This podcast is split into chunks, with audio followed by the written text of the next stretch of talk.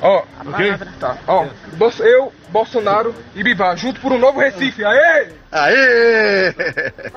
Ô, cara, não divulga isso não, cara. Não, então apaga. Tá queimado pra caramba. Não. Apaga.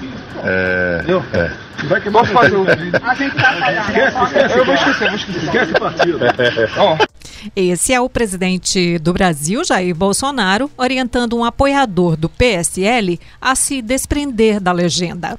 A declaração foi feita na última terça-feira, dia 8 de outubro, em Recife, quando Bolsonaro se negou a demonstrar apoio público ao presidente nacional do PSL, o deputado federal Luciano Bivar. Mas, afinal, o que está acontecendo entre o presidente e o PSL?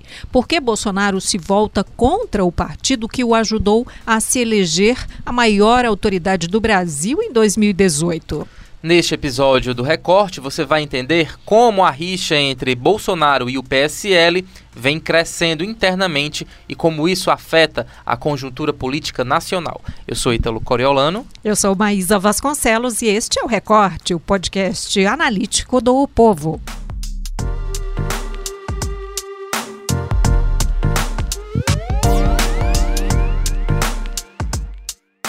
Desde que Bolsonaro se posicionou contra o PSL e contra Luciano Bivar, diversas lideranças políticas ligadas ao partido se manifestaram bastante insatisfeitas. Foi o caso do delegado Valdir, de Goiânia, líder do PSL na Câmara dos Deputados, que disse que o quintal de Bolsonaro também está sujo. O próprio Luciano Bivar, na manhã dessa quarta-feira, chegou a afirmar ao portal UOL que Bolsonaro estaria tentando descartar o PSL para conseguir se reeleger em 2022. No Ceará, o deputado estadual André Fernandes escreveu em sua conta no Twitter que o PSL só iria para frente se Bolsonaro assumisse o partido. O resto é resto, ele disse. Carlos Maza, colunista de política do Povo, está aqui com a gente. Oi, Maza. Opa, Maísa, Ítalo. Igual T. George, editor de política do Povo, também. Olá. Olá, Maísa, Ítalo, Maza. Gente, vamos lá. Tentar aqui ajudar a gente a entender nesse recorte o que está acontecendo. É, qual foi, hein, o pivô dessa rixa aí no PSL? Mas eu acho essa a crise mais anunciada da história da República do Brasil. Sabe? Não dá pra gente dizer que se surpreendeu com essa. A, a, a grande dúvida que havia quando ela aconteceria. Então, o, o motivo, um motivo tão. É, digamos assim. tão inexplicável do ponto de vista do fato que não aconteceu, né? Porque o, o Luciano Bivar, por exemplo, em nenhum momento se desentendeu com o presidente. Aguentou que, que é o presidente do partido, que foi ó, vamos dizer assim, que de, demarcou essa questão com um fã que foi pedir uma foto e citou o nome dele e o Bolsonaro reagiu daquela forma inesperada, né? Esquece o cara, esse cara tá queimado e tal, etc. É, então eu acho que é o seguinte, esse foi um, foi um acordo de conveniência, convi, é, naquele momento foi conveniente para o PSL, que não tinha candidato à presidência da República, e de repente recebeu de presente um candidato forte como, tinha, como era o Bolsonaro naquele momento. E o Bolsonaro precisava de uma legenda porque ele só podia ser candidato se tivesse um partido que o indicasse, né, que formalizasse a sua candidatura. Então o resto é o seguinte, em algum momento aconteceria, aconteceu muito cedo, e o que surpreende é porque não, não, não há um fato que. Não, não, houve aquela, aquele momento em que eles se desentenderam então. Simplesmente acho que o Bolsonaro cansou e achou que era o momento e decidiu Agora, dar por encerrada a relação. Walter, o episódio dos laranjas, né, matéria da Folha de São Paulo, isso acelerou é, esse desentendimento? É, exatamente. Como não existe uh, uma razão específica aí em, em, público, né? O que se levanta são suposições. E dentre essas, a, a, principal hoje é que há de fato um avanço nessas investigações desse laranjal aí de pessoas de candidaturas femininas do PSL na eleição passada.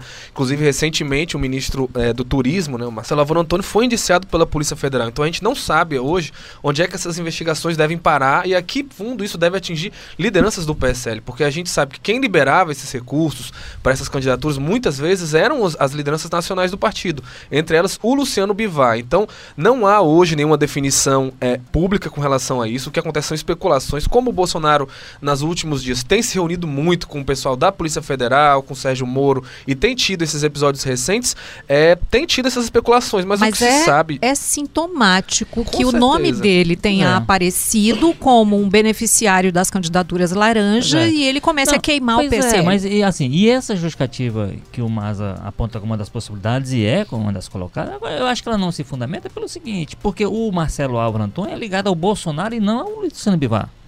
Então, se o Bolsonaro está preservando o, o Marcelo, que é ministro dele, que ele sustenta uma pessoa que está indiciada, o, o, Luciano Bivar não está indiciado pela Polícia Federal, o Marcelo Álvaro Antônio está. E quem mantém o Marcelo Álvaro não é o Luciano Bivar, é o Bolsonaro. Então, se esse é o fato, por que, que ele vai para cima do Luciano Bivar e poupa, ao mesmo tempo, pela mesma razão, um, um aliado dele, um aliado, vamos lembrar, é o deputado que coordenava a campanha dele em Minas Gerais, é o, é o, deputado que estava com ele quando ele levou a tal da facada lá em Juiz de Fora. Então é uma pessoa muito ligada a ele. Então ele preserva essa pessoa por ser acusada e indiciada pela Polícia Federal de usar laranja na campanha e vai para cima do Luciano Bivar pela mesma razão.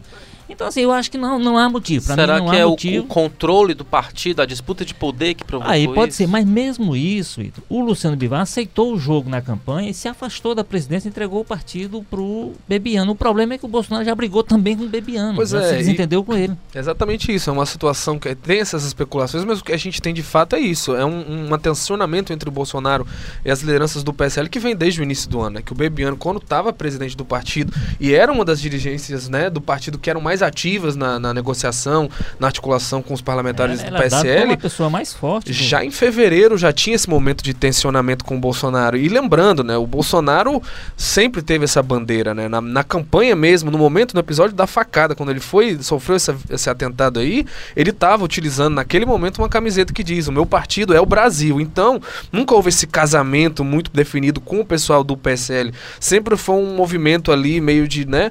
Tensionamento, os filhos dele sempre, né, bastante ativos nas redes sociais, atacando muitas lideranças do PSL, os próprios deputados do PSL atacando-se entre si, né, quem não esquece aí as muitas brigas que teve entre a Joyce Hasselman, que era uma liderança do governo no Congresso, com Aliás, outras ela não deputadas. tem falado nada, né, sobre Tem, esse não episódio. Ela, ela- ela já é uma carta para esse jogo do Bolsonaro, ela já é uma carta fora do baralho. né? Tanto que ela, tá- ela é muito mais próxima do Dória do que do Bolsonaro. Aliás, como é que isso tudo que está acontecendo agora muda a relação do presidente com o Congresso Nacional?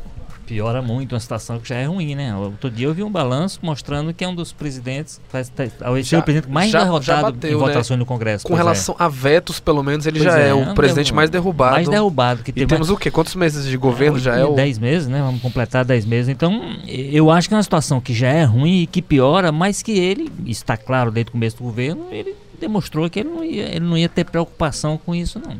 Um tanto não tem preocupação, que ele está lembrando a Joyce Hausman, com quem ele vive brigando, se desentendendo, é a líder dele. O Major Olímpio é uma pessoa ligada a ele. Nesse episódio agora tá, tá ficando contra ele o delegado Valdir, líder do PSL, tá ficando contra ele. Então ele não tem muita preocupação com a situação dele no Congresso.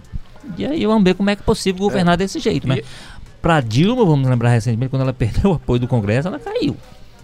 Pois o é, Bolsonaro pode ter, uma, um- pode ter uma situação diferente, que ele vai administrar. Ele tem um perfil muito diferente, acredita nisso. É, e a, a questão do Congresso, acho que ainda vamos ver, né? Qual vai ser o, o- o reflexo dessa mudança aí. Porque a gente sabe que, é, às vezes, quando tem essas mudanças, ainda muita gente pode mudar de lado, ou pode, muitas vezes, o próprio Bolsonaro dar uma virada de mesa, isolar algumas lideranças do PSL, mas puxar outras para mais perto dele, e com isso conseguir reaproximar com outros partidos. Eu acho difícil, né? Porque não é o estilo do Bolsonaro. A gente sabe que ele costuma partir para esse vale tudo, para dizer o que dá na telha naquele momento e tal. Mas é aquela história. Se ele já era o presidente mais derrotado, se ele já tinha dificuldade em, fazer aprovações no Congresso, muitas das grandes aprovações que ele conseguiu ou ele obteve no parlamento foram articuladas mais pelo Rodrigo Maia, por interlocutores outros diversos, do que pelo próprio governo. Imagine agora que até o PSL já não está mais do lado dele. O que eu acho mais curioso nisso tudo é que cadê a oposição, né? O Bolsonaro que está fazendo esse papel, que é ele mesmo que está impondo as derrotas que o governo pode ter aí na frente. Mas vamos esperar. Bem, olhando agora um pouquinho aqui para nossa realidade, de que forma esse contexto nacional afeta o PSL aqui no Ceará? A gente comentou agora há pouco que o deputado André Fernandes se coloca a favor do presidente, ou seja, contra Luciano Bivar. Tem também Heitor, Freire, né, dentro dessa polêmica. É, na Assembleia o impacto é imediato, né? O André Fernandes já deixou muito claro, inclusive até se precipitando, né? Antes mesmo que a coisa escalasse ainda mais, ele já estava dizendo que ia seguir o, o Jair Bolsonaro. Em algumas, eu já entrevistei algumas oportunidades o delegado Cavalcante a respeito desses conflitos no PSL e ele sempre me disse que que sairia caso o Jair Bolsonaro saísse apenas nessa situação. Então vamos ver se ele vai cumprir com a palavra dele, mas o que sinaliza é que os dois deputados estaduais do PSL saindo Bolsonaro devem sair também para provavelmente acompanhar ele para onde ele for. O Heitor Freire, que até agora né, tem se mantido um pouco porque vai ficar numa situação curiosa, porque o Heitor Freire é muito ligado ao Bolsonaro, inclusive muito dessa disputa dele com o André Fernandes e com o delegado Cavalcante vem disso, né, que eles são rompidos aqui no Ceará, mas o Heitor Freire também conseguiu se estabelecer muito bem como uma liderança do PSL, do partido aqui. Tem uma relação muito boa com o Luciano Bivar, com, até com o Bebiano tinha também, resta saber como é que ele deve se, se manifestar, mas com relação próprio a, a como o PSL é, age no, no, no, no, Estado nas próximas eleições é o que a gente ainda vai ver. É, o, é, é isso aí, o, o que o Mazo disse. Na Assembleia eu acho que o partido tende a desaparecer. A, a, com relação a, a, a, a o Heitor, há uma dúvida que o silêncio dele levantou, porque ele não tem se manifestado. Ele é realmente é muito ligado ao Bolsonaro, inclusive na campanha fazia questão de dizer que ia para o Rio e ficava na casa do Bolsonaro, então, enfim. Uh, eu acho que a tendência natural seria que ele que ele saísse. Só que ele é um pouco mais frio, de fato, do que o André Fernandes. Então, dá uma olhada no cenário. Ele, ele atua em outro campo, que é em Brasília, onde a coisa é, dif é diferente da Assembleia eh, Legislativa aqui no Ceará. Então, é, é um cenário. Agora, já estava rachado, já estavam brigando entre os dois, já estava um desentendimento. E aí, por trás disso também tem outro aspecto que a gente costuma minimizar, né? Tem o fundo partidário. A gente está falando de centenas de milhões de reais. Né? É isso que São esse pessoal vai administrar. Milhões milhões Para muita gente que está chegando pela primeira vez ao poder agora e é. certamente não, não vai querer sair. que não saiu do nada. Pois é, uhum. é um partido que não existia. De repente parte para 700 milhões. E está muito próximo das eleições, então, não é? De 2020. Aí, aí, você vai ter o fundo. Enfim, é muita coisa em jogo. Quer dizer, não está em jogo só isso. E essas pessoas vão, de alguma forma, Evidentemente, quem é muito dependente do Bolsonaro vai ter, vai ter que ir para onde ele for, não tem jeito. E vai com o mesmo desprendimento, que em geral todos eles é o seguinte: não tem compromisso nenhum com o partido para onde eles forem. O partido que os recebeu, sabe que vai receber uma pessoa que normalmente quer achar que, tá, que deu, dá um tchau, inventa uma briga, como está inventando agora com o PSL, e vai embora. Então, o partido que se dispuser vai ter que ter esse mesmo entendimento que o, que o Luciano Bivar teve e se virou bem. Foi conveniente foi bom para ele. Ele se elegeu deputado, tem esse partido hoje gerindo esse fundo de 700 milhões, que ele não teria né, em outras circunstâncias. Então, eu, eu acho que a tendência do PSL aqui no campo do Ceará, onde ele não tem, tem um federal e dois estaduais, é virar nada. Você sabe que tem uma, uma, uma história rolando ali no Twitter que é o seguinte: não é mais partido de aluguel, né? Agora é Airbnb. É, exatamente. em um ano foi de ser um nanico para ser gigante para ser nanico de novo, né? Bem, falando agora um pouquinho de futuro, quais seriam os caminhos que Bolsonaro poderia trilhar fora do PSL? Já tem algum partido convidando ele alguns, a né? se filiar? É, a, faltar, a, fila é grande. Não vai faltar não por conta disso, né? Você está tá, tá, tá atraindo uma pessoa que é simplesmente o presidente da república, não é pouca coisa. Que tem capacidade de formar uma bancada aí, o primeiro cálculo que fizeram é de 15, são 50 e quantos deputados? 53. Então você tem pelo menos 15 a 20 vão com ele.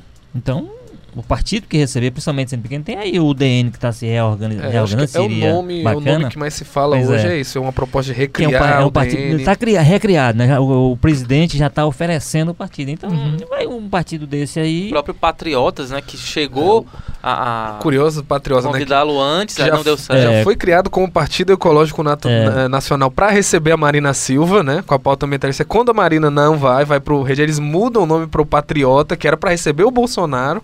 Aí o Bolsonaro não foi, talvez agora pode é, ser a com chance. A, com relação aos deputados estaduais, está se especulando com o Podemos. Né? Tem é, também tem uma questão das, das datas e tudo, né, em relação à, à próxima eleição. A eleição, né? É, agora é aquela questão, né? Nessa questão do, dos prazos de filiação e do que se aceita ou não para a próxima eleição, o Brasil está um pouco, né?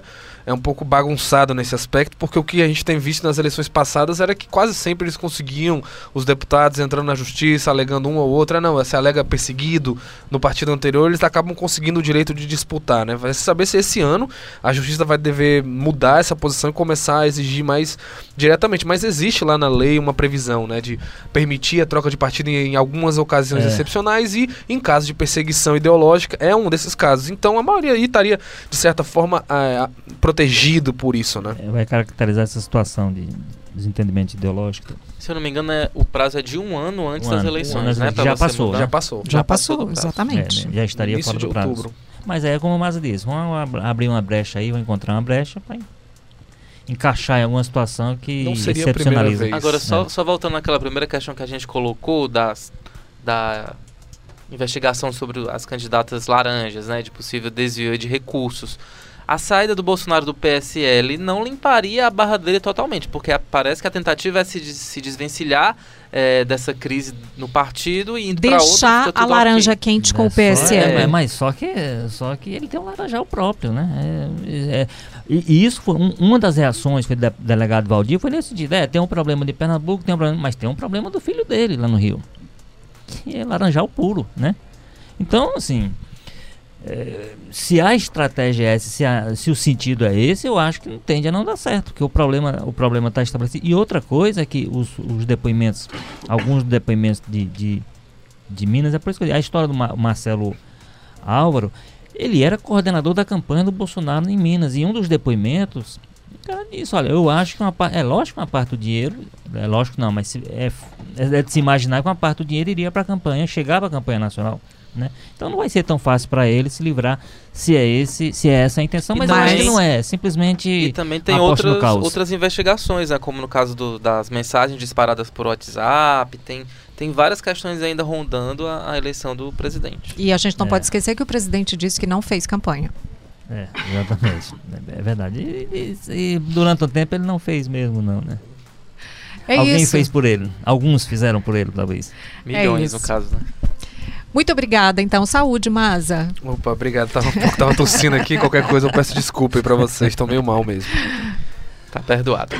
Esse foi o Recorte episódio 163. A gente volta amanhã. Tchau. Roteiro e produção, Luana Severo, edição e produção, Camila de Almeida, áudio, André Silvestre, coordenação de produção, Camila de Almeida, publicação e estratégia digital, João Vitor Dumar.